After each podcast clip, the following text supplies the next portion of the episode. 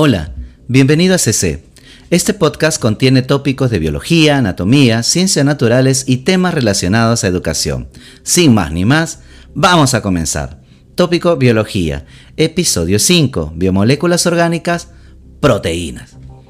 En el caso de las proteínas, consideraremos que muy similar que en el caso de los glúcidos y los lípidos, están formados por carbono, hidrógeno, oxígeno, pero en estas moléculas también incluimos al nitrógeno. Por lo tanto, diríamos que las proteínas están formadas fundamentalmente por carbono, hidrógeno, oxígeno y nitrógeno. Por eso se les considera como cuaternarias. Además de esto, las proteínas también pueden contener azufre, algunos aminoácidos que contienen azufre como la metionina cisteína, y también pueden contener otros componentes, como el caso del fósforo para las fosfoproteínas, caso de la caseína, el hierro, por ejemplo la hemoglobina, cobre, hemocianina, zinc y magnesio. Representan el 50% del peso seco de los tejidos. Todas las proteínas son polímeros de una unidad llamada aminoácido. Estas proteínas son insolubles en agua, pero sí en solventes no polares. Presentan algunas funciones importantes que hay que considerar tienen la función estructural. Esto lo hacemos en referencia a que las proteínas, da el caso de los microfilamentos, filamentos intermedios y los microtúbulos, son proteínas y forman lo que conocemos como el llamado citoesqueleto. De la misma forma, las proteínas de transporte que encontramos en la membrana celular, algunas proteínas que permiten el paso de sustancias de tipo unidireccional o bidireccional, a las cuales vamos a considerar como las llamadas bombas, la bomba sodio-potasio o la bomba de calcio. Cuando hablamos de la función mecánica nos referimos principalmente a la proteína de actina y la miocina, que estas las encontramos formando parte del citoesqueleto de las células musculares y que se les considera pues obviamente como proteínas contráctiles. Estas mismas proteínas lo encontramos también en el resto de células, pero como las otras células no tienen esta función contráctil, obviamente se les considera de la misma forma, proteínas no contráctiles. Si la actina miocina la encontramos en cualquier otra célula que no sea muscular, le llamaremos obviamente proteínas no contráctiles. Pero si nos hablan sobre la actina y la miocina que encontramos en el miocito, célula muscular, ahí sí obviamente estaríamos muy seguros de que es una proteína contráctil. Cuando hablamos de la función reguladora, nos referimos, por ejemplo, a sustancias como la FSH, LH, la insulina, que son hormonas y que estas proteínas van a tener la característica de poder permitir o ayudar en la regulación de algunos procesos metabólicos importantes en el cuerpo. También está la función catalítica en el caso de que las proteínas tienen la capacidad de formar algunas proteínas especializadas llamadas enzimas. Cuando esta proteína, que se le conoce como apoenzima, se une a un cofactor que es inorgánico, se le va a llamar holoenzima, que viene a ser la enzima activa.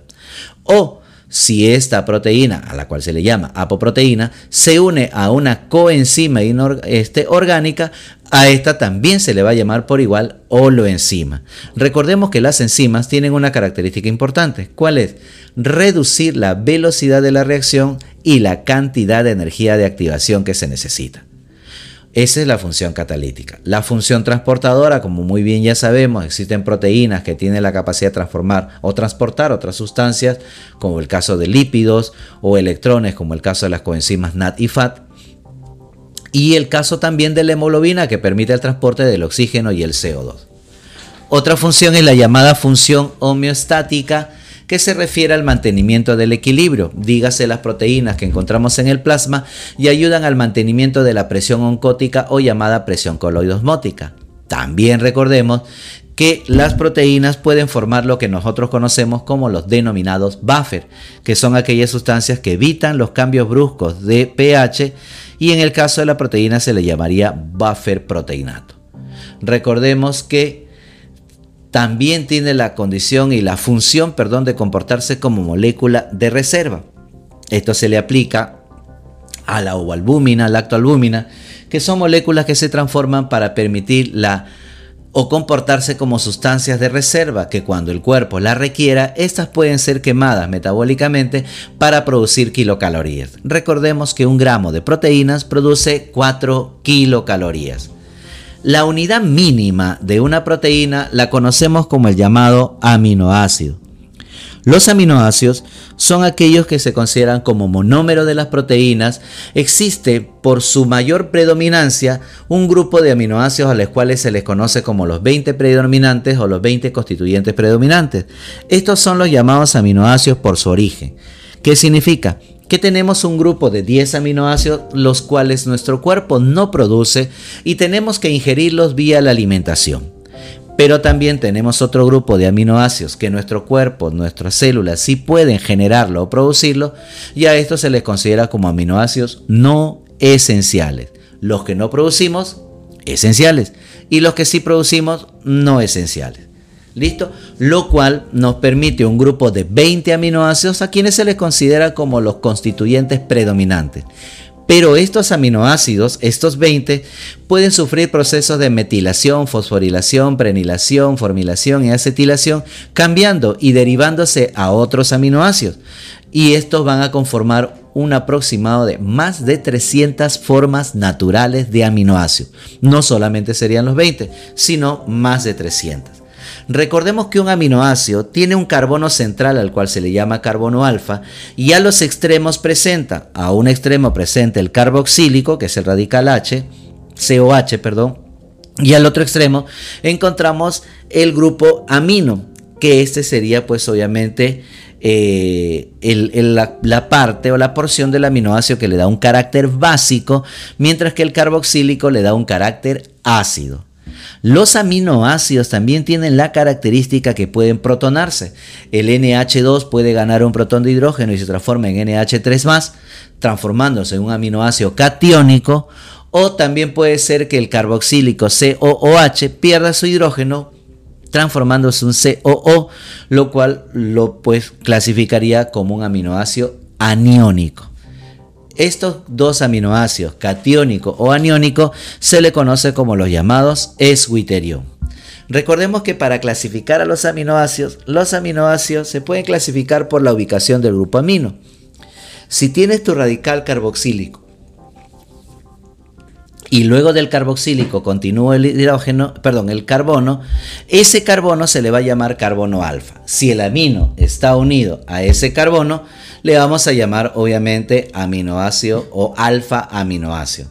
Pero si se unen a otros carbonos subsiguientes, ya le llamaríamos, según la ubicación o la posición, le diríamos beta aminoácidos, delta aminoácidos, lambda aminoácidos o le llamaríamos epsilon aminoácidos.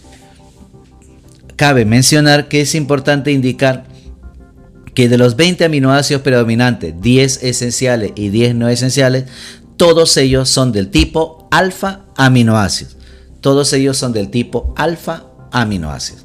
Ahora, si clasificamos a los aminoácidos por lo que tienen en su cadena R, porque recordemos que un aminoácido tiene las siguientes partes, recordemos, el aminoácido tiene su carbono central, a un lado su, eh, su radical carboxílico, al otro lado su radical amínico, pero en el carbono central presenta una variable llamada R. Esta R puede ser cualquier sustancia, lo cual nos permite identificar las diferentes variedades de aminoácidos que hay dependiendo de qué sea la cadena R. Si esa cadena R, digamos así, tienes un aminoácido NH2 carbono COOH. Ese carbono tiene su R que es otro NH2. Hagamos otro aminoácido. NH2 carbono COOH ese R que hay en el carbono es otro COH más. Hagamos otro más. NH2 enlace carbono enlace COOH. El R es radical OH oxidrilo. Si presentan estos, estas tres formas, a esto le vamos a llamar aminoácidos polares o también llamados aminoácidos hidrofílicos, ¿correcto? Acuérdate muy bien, aminoácidos polares o también llamados aminoácidos hidrofílicos. Ahora, Cabe indicar que es cierto que también existe otros grupos,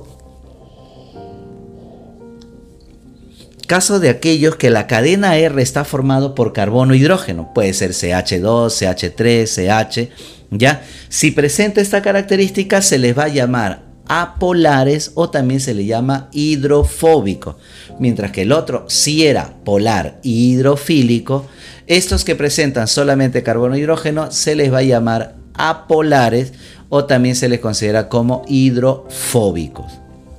En los aminoácidos que presentan en su cadena R un ciclo benceno, a estos aminoácidos se les da el nombre de aromáticos. Esto es bastante sencillo. Si tiene un metilbenceno, un propilbenceno, le llamamos aromático porque tiene un benceno. Pero ¿qué pasa si de pronto yo no tengo este ciclo benceno en la formación? Entonces, al no tenerlo, se le va a dar el nombre o la denominación de alifáticos.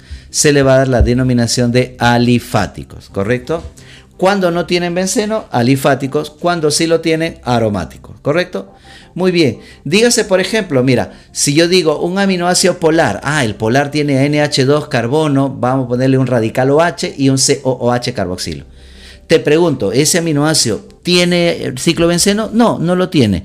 Por lo tanto, al no tenerlo, yo le voy a dar el nombre de alifático. Se le va a llamar alifático polar. ¿Ya? ¿Listo? Bien.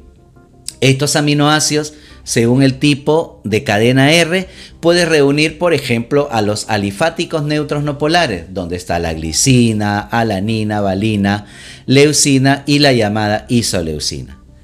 También tienes, bueno, recuerda que la glicina es el aminoácido más pequeño, bueno, el aminoácido más simple, más que pequeño, es el más simple. ¿Correcto?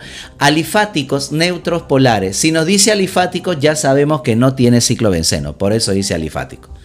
Tienes entre los alifáticos neutros polares, quiere decir que tenía un COH, un NH2 o un radical OH, alifáticos polares, aquí vas a tener al grupo de la serina y la treonina. Y si te dice, indique usted o mencione los aminoácidos neutros aromáticos.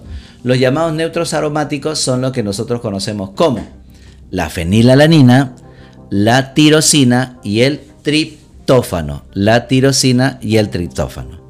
Otros aminoácidos que también son considerados alifáticos porque no tienen benceno, no polares porque presentan carbono hidrógeno, estos, pero hay un detalle, presentan azufre. ¿Quiénes son estos que presentan azufre? La metionina y la cisteína. Luego tienes los aminoácidos ácidos, que es el aspartico, glutámico, asparagina y la glutamina. Y tiene los aminoácidos básicos, que tienes pues, obviamente eh, la lisina, arginina, histidina y prolina. ¿Correcto? Muy bien. Ahora, como te había mencionado, los aminoácidos se reúnen por su origen en dos grupos, ¿no? Están los aminoácidos esenciales que necesitamos de todas formas consumir y los aminoácidos no esenciales, aquellos que obviamente no hay el problema de comerlos porque nuestro cuerpo los produce. Los aminoácidos esenciales, recuerda que tienes en este grupo la valina, leucina, treonina, triptófano, metionina, isoleucina, fenilalanina, lisina, histidina y arginina. Recuérdalo bien. Y en el aminoácido no esencial tienes a la alanina, aspartico, asparagina, cisteína, glicina, glutamina, tirosina, prolina y serina. Y ahí tendrías tus 20 aminoácidos por su origen. Los 20 aminoácidos por su origen, ¿correcto? Sabemos que para la formación de una proteína es necesario que los aminoácidos se reúnan en cadena. Estos aminoácidos van a formar cadenas, pero entre uno y uno aminoácido van a ir juntándose, pero para esto necesitan la formación de un enlace. El grupo amino de un aminoácido se desprotona y libera un hidrógeno para poder formar un enlace con el grupo carboxílico del otro aminoácido. Este carboxílico se deshidroxila, pierde un OH, permitiendo que se forme una mol de agua y por consiguiente el enlace. A esto se conoce como el enlace PEP Se le conoce y se le entiende como el llamado enlace peptídico, lo cual va a permitir que varios aminoácidos continúen, continúen enlazándose. Ahora, pero es cierto también que no solo tienen enlace peptídico, las proteínas también van a utilizar otro tipo de enlaces, enlaces de interacciones hidrofóbicas como el caso de los puentes disulfuro y los puentes, de, puentes salinos. Entonces, mira, como hay otros tipos de enlaces que también se van a utilizar, los puentes salinos, puentes disulfuro, la fuerza de Van der Waals, ya debemos entender que las proteínas no solamente son la cadena de aminoácidos, sino que van a producir estructuras de diferentes formas. Por ejemplo, la insulina bovina, que tiene como un aproximado de 46 aminoácidos, solo es una cadena lineal de aminoácidos. Solo tiene peptídico, peptídico, peptídico, peptídico en cada uno de esos aminoácidos uniendo uno con otro. Por lo tanto, a eso se le va a conocer como estructura primaria. cuando solo presenta una cadena simple de aminoácidos. Le llamaremos estructura primaria, se le conoce también como collar de cuentas. En la estructura secundaria, los aminoácidos se mantienen unidos por su enlace peptídico, pero este enlace peptídico va a tener la característica de permitir también la formación de un enlace puente de hidrógeno. Y este enlace puente de hidrógeno se va a formar entre un aminoácido y otro, produciendo que que se generen dos formas características en el espacio, la llamada alfa hélice, la alfa hélice que tiene una forma espiral, y también está la llamada beta hoja plegada o la llamada beta lámina plegada, que en este caso son los puentes de hidrógeno que van a ayudar a mantener la estructura de estas dos formas, alfa hélice y la beta hoja plegada. En la estructura terciaria, aquí se produce una pequeña variación, porque si bien es cierto, sigue siendo una cadena de aminoácidos con enlace peptídico, pero se produce la formación de otras, se produce la formación de otras eh, fuerzas, de otros enlaces. Unos que se conoce como interacciones hidrofóbicas, da el caso de la fuerza de Van der Waals y los puentes disulfuro ellos van a permitir la formación de enlaces que hay entre estas moléculas. La estructura cuaternaria, lo importante que hay que considerar que en la, estructura cuaternaria aparece el término de monómero, pero llamado monómero peptídico, es decir, es una proteína considerada como un monómero este, este monómero peptídico se une a un hierro, a un grupo N, a un ion ferroso. Listo, queda ahí. Otro monómero peptídico, que es otra proteína, se une a otro hierro y otro más y otro más. Y así son cuatro que se acaban de unir. Entonces, cuando se han unido cuatro monómeros peptídicos, a la cual se le conoce como tetrímero, al estar unidos estos cuatro forman lo que nosotros conocemos como la llamada hemoglobina. Esta es la estructura cuaternaria donde existen los puentes de hidrógeno y los llamados puentes salinos. Los puentes salinos. ¿Cómo clasificamos a las proteínas? Las proteínas las podemos clasificar por su forma. Por ejemplo, cuando tienen una forma esférica compacta, que son solubles en agua, se le llama globulares. ¿Quiénes están ahí? Las enzimas, también están los anticuerpos, que ya hemos visto que los anticuerpos eh, nos ayudan a reconocer cuál es el agente extraño que ha llegado al cuerpo. ¿Ya? Los interferones que son producidas por los virus para evitar que otro, otro virus pueda este, afectar el desarrollo lítico que está haciendo el primer virus. Por lo tanto, tenemos a estos interferones importantes producidos por los llamados virus. También están las histonas, las protaminas, que son moléculas importantes de forma globular. Forman parte de lo que viene a ser los cromosomas las proteínas de transporte, como el caso de la albúmina, la hemoglobina, mioglobina y las tubulinas. Otro grupo de proteínas, por su forma, son las llamadas proteínas fibrosas. En el caso de las proteínas fibrosas, estas son generalmente alargadas, resistentes e insolubles al agua. En este caso tienes al colágeno, la elastina, queratina y la llamada fibroína. Recordemos la fibroína que forma parte de la tela de araña, o el colágeno que lo encontramos en el caso de los tendones, de los ligamentos, ¿ya? Estas son proteínas de tipo fibrosa. También está, este, obviamente, el fibrinógeno, ¿no? Que recuerda que el fibrinógeno tiene la característica de que en el proceso hemostásico de coagulación, el fibrinógeno se transforma en fibrina, que es una proteína fibrosa, insoluble y que permite asegurar el coágulo para que se produzca la reparación de los tejidos lesionados. Una última clasificación de las proteínas es la clasificación por su composición. Es decir, si las proteínas solamente están formadas por aminoácidos, se les va a llamar homoproteínas o también se les llama holoproteínas. Recordemos que las proteínas que son homoproteínas al hidrolizarse solamente van a liberar aminoácidos porque al romperse un enlace solamente tienen aminoácidos.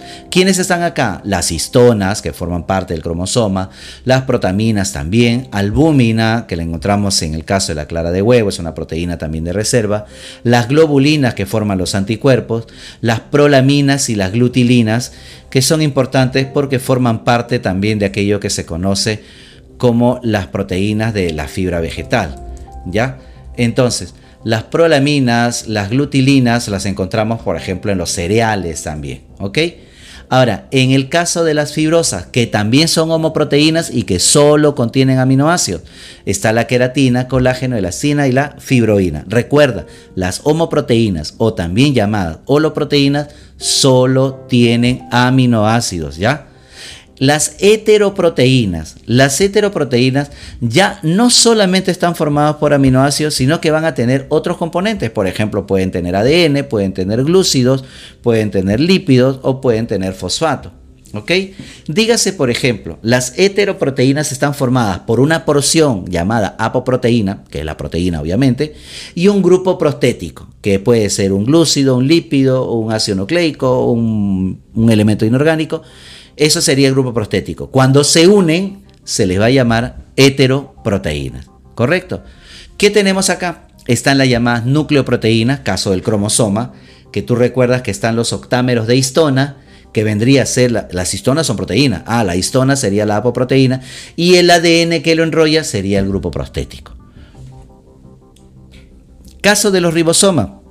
Recordemos que los ribosomas tienen sus propias proteínas en sus unidades pero además de esto también tiene el ARN ribosomal, que vendría a ser como el grupo prostético.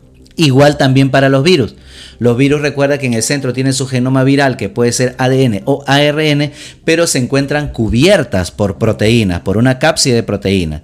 Por lo tanto, significa que los cromosomas, ribosomas y los virus se les considera como núcleo proteínas las llamadas glucoproteínas, es donde encontramos la HGCH, que es la hormona gonadotropina coriónica humana, que se utiliza para detectar el desarrollo de la gestación, los interferones que producen los virus, las inmunoglobulinas, a cuales también se le llama anticuerpos, la mucina, que es la proteína fundamental de la saliva, es una glucoproteína, recuerda bien, la mucina es una proteína de la saliva, es una glucoproteína. O también puedes considerar que la FSH, que es la hormona folículo estimulante, es una glucoproteína.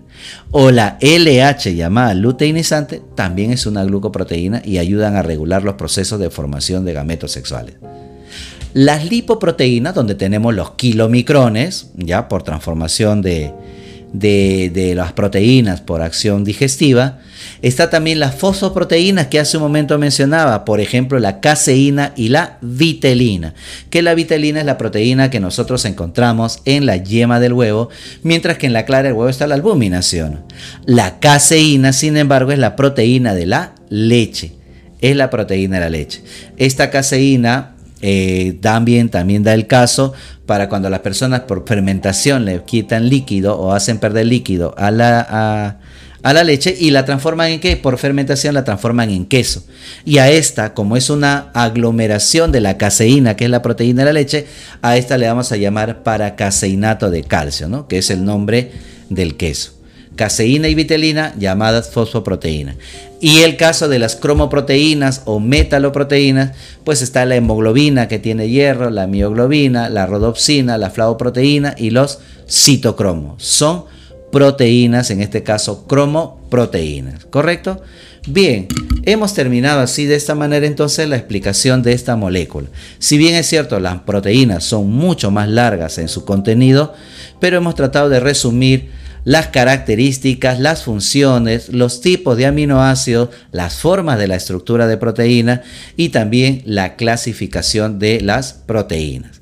Muy bien, eso ha sido todo por este episodio. Muchísimas gracias por su atención. Nos vemos.